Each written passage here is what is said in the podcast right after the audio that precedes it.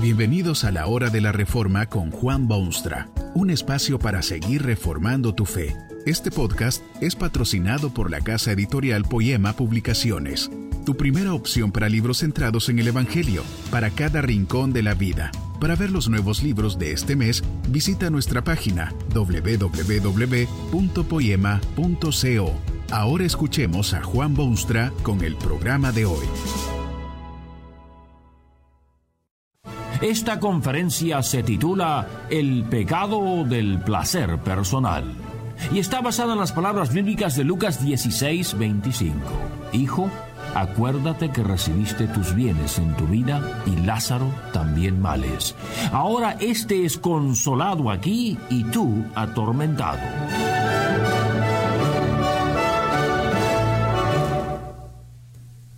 ¿Sabe usted quiénes van al cielo y quiénes al infierno? Esta es una de las preguntas más difíciles de contestar. Tal vez es mucho más fácil decir quiénes van al cielo que decir quiénes van al infierno. Por lo menos la Biblia da más claras indicaciones de esto. Además, ¿quién se atreve a decirle a alguien que irá al infierno? ¿No sería mucho más agradable y fácil decirle a alguien que irá al cielo? Jesucristo, sin embargo, que sabía mucho de estas cosas, no tuvo miedo de hablar del infierno en términos bien definidos. En una de sus maravillosas parábolas un hombre termina en el cielo y el otro en el infierno.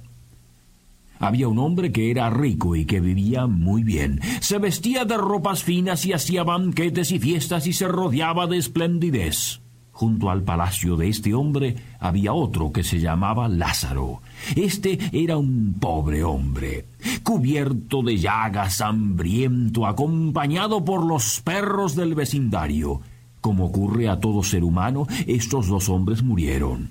Lázaro fue llevado por los ángeles al cielo y el otro fue a parar al lugar de tormentos. Hay muchos en el infierno. Esta es la historia de uno. Padre Abraham, dame alivio. Un dedo mojado con agua. Tengo sed. Una gota de agua. Amigo, tú la pasaste muy bien en el mundo. No te quejes ahora. Además, no se puede bajar del cielo para ir allá contigo. Por favor, envía a alguien a que avise a mis parientes para que ellos no vengan acá. No saben lo que es esto. Ellos lo saben. Pero si reciben un mensaje especial. Allá en la tierra tienen la Biblia. Si a la Biblia no le hacen caso, a nadie le creerán. ¿Por qué fue aquel hombre al infierno? No era ciertamente porque era rico, ni esta parábola ni el resto de la escritura afirman que un hombre está destinado al cielo por ser pobre o al infierno por ser de medios abundantes. Esa no es la trayectoria del relato. El hombre de la parábola es como miles y millones a lo largo de la historia humana. El suyo era el pecado del placer personal. Este hombre vivía para sí mismo, para satisfacer sus deseos, para agradarse a sí mismo, para disfrutar de la vida, para vivir, vivir, vivir sin siquiera darle un momento de tiempo a las cuestiones de la realidad humana, al significado de la vida, a la responsabilidad para con semejantes, a la quemante pregunta de un cielo o un infierno. Aquel hombre cometía cotidianamente el pecado del placer personal. Usted puede ver este pecado en varios detalles de la interesante parábola. Puede verlo en la forma en que vivía. Se ocupaba de mejorar el mundo, de ayudar al necesitado, transformar lo malo en bueno. Todo lo contrario, este hombre vive tan solo para sí mismo, se viste como si vestirse fuese el objetivo de la existencia, cubre su mísero cuerpo con lo mejor de la púrpura y sus costillas con lino finísimo. Poco le interesaban los miles de desnudos que ambulan por la superficie de la tierra mientras él tuviese sus ropas delicadas y de última moda y la gente admirase su modo de vestir. Lo único importante era vestirse con lo mejor y lo más deslumbrante. Usted puede ver ese pecado del placer personal en los banquetes que hacía. Cierto es que debemos comer diariamente, pero este señor tenía banquetes cada día. Un banquete no es comida frugal, sino más bien al estilo oriental una comida excesiva, con varios platos exóticos, manjares de regiones lejanas, los mejores vinos de la época, frutas y nueces y carnes abundantes y todo lo que regale un paladar gastronómico. No solo comía este hombre banquete diariamente, sino que específicamente se aclara que lo hacía con esplendidez. No se regateaba esfuerzo alguno para que cada banquete fuese la expresión más cabal del buen comer, del buen gusto y del buen modal.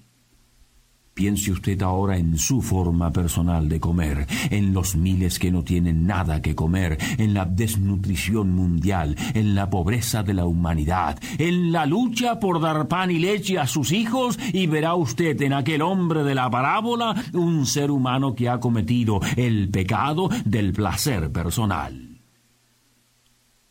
Usted puede ver ese pecado también en aquel mísero Lázaro que descansa su cuerpo enfermo a la puerta del palacio. Cuadro más conmovedoramente triste sería difícil pintarlo. Ni una queja, ni un sollozo. No hay indicación alguna de amargura o resentimiento de parte de este mendigo desahuciado es indudablemente uno de esos preferidos del Dios omnipotente, un hijo de Abraham, un noble pordiosero de esos que Dios pone con frecuencia en el camino para dar oportunidad a sus criaturas de demostrar su esencia y prioridades. Lázaro era un hombre bueno desde todo punto de vista y en los ojos de todo el mundo. Hasta los perros tenían compasión de él y venían y le lamían sus llagas enfermizas. Todos sentían compasión de Lázaro, todos menos aquel habitante del palacio. Él no tenía tiempo para tales desgraciados. Estaba demasiado ocupado con sus banquetes y sus finísimas ropas. El pecado del placer personal. Usted puede ver ese pecado también en lo que ocurre después de la muerte. Conversan aquel hombre rico y el padre Abraham. Sufre el condenado, languidecen sus labios, se seca su boca, desespera, necesita un vaso de agua, una gota aunque sea. ¿Qué dice el alma sufriente a Abraham en el cielo? Muestra remordimiento alguno por su conducta despreciable hacia Lázaro el mendigo? Ni remotamente. Oiga usted lo que dice. Padre Abraham, ten misericordia de mí y envía a Lázaro para que moje la punta de su dedo en agua y refresque mi lengua, porque estoy atormentado en esta llama. ¿Se imagina usted semejante pretensión? No sólo trató a aquel buen Lázaro con desprecio total en la vida, sino que ahora además lo considera solamente siervo suyo, esclavo, que debe correr a socorrerlo en su momento de angustia infernal. Este señor solo se ama a sí mismo, se cree que todo el mundo le debe respeto y socorro y aprecio, mientras él hace lo que se le da la grandísima gana. A esos bajísimos niveles de insensibilidad lleva al hombre el pecado del placer personal, egoísmo total y absoluto. Usted puede ver ese pecado del placer personal también en una segunda solicitud que hace el condenado al padre Abraham. Tiene allá en la tierra cinco hermanos que viven todavía. Seguramente son iguales a él. Pide que Lázaro sea enviado a la tierra para advertir a esos hermanos de lo que es el infierno. ¿Enviar a Lázaro a la tierra? ¿No se pasó Lázaro horas enteras, días y semanas a la puerta de su palacio diariamente en la carne y jamás le prestó a aquel hombre un momento de atención? ¿No tienen aquellos hermanos además la bendita palabra de Dios, la Biblia, para que les advierta inequívocamente de cuál es el camino a seguir? Cierto, cierto es todo esto, pero, razona el condenado, si alguien viniese del otro lado de la tumba, si viniese un muerto a hablarles, entonces sí creerían. ¿Sabe usted lo que está diciendo este hombre en el infierno? Que él se merece un aviso especial de Dios. No bastan para él y su clase de gente las abundantes y clarísimas enseñanzas de la palabra de Dios, confirmadas por los siglos y siglos. Ellos son algo muy especial y por eso necesitan una revelación también especial, para ellos solamente, adecuada a su persona. Ese es el pecado del placer personal. El yo está en el centro de todo y hasta el mismo Dios debe hacer las cosas para satisfacer los caprichos de ese yo que se ha convertido en Dios. Y hay algo más que debe grabarse vívidamente en la mente humana. El que cometió el pecado del placer personal en la parábola es ubicado en el infierno durante la eternidad. Qué escalofriante realidad. Pensar que han tantísimos miles que en su propia manera de ver las cosas viven totalmente ensimismados, ocupados con su vida y sus placeres y sus intereses, y en igualmente total indiferencia con respecto a sus contemporáneos.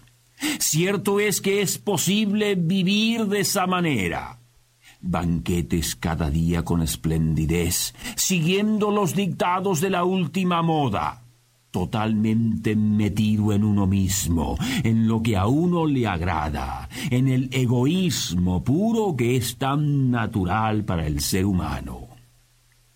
Pero también es cierto que quienes así viven terminan todo su festín terrenal en una eternidad cuyo sufrimiento no es posible describir. No es fácil decir quiénes van al infierno. Solo Dios, en última instancia, sabe de tales y tan temibles cosas. Sí se sabe que quienes viven como el hombre de la parábola, quienes cometen el pecado del placer personal, van ciertamente al sufrimiento eterno. Triste fin para una vida de total egoísmo. Otra cosa que sí se sabe. Quienes creen en Cristo van al cielo. Eso es segurísimo porque la Biblia lo informa. Que este mensaje nos ayude en el proceso de reforma continua según la palabra de Dios. Si quieres profundizar en la exposición bíblica, puedes buscar más recursos en www.poema.co. Allí encontrarás libros que te ayuden a entender la palabra de Dios y aplicarla a tu vida. Poema, el Evangelio para cada rincón de la vida. Nos vemos en el próximo episodio de La Hora de la Reforma con Juan Bonstra.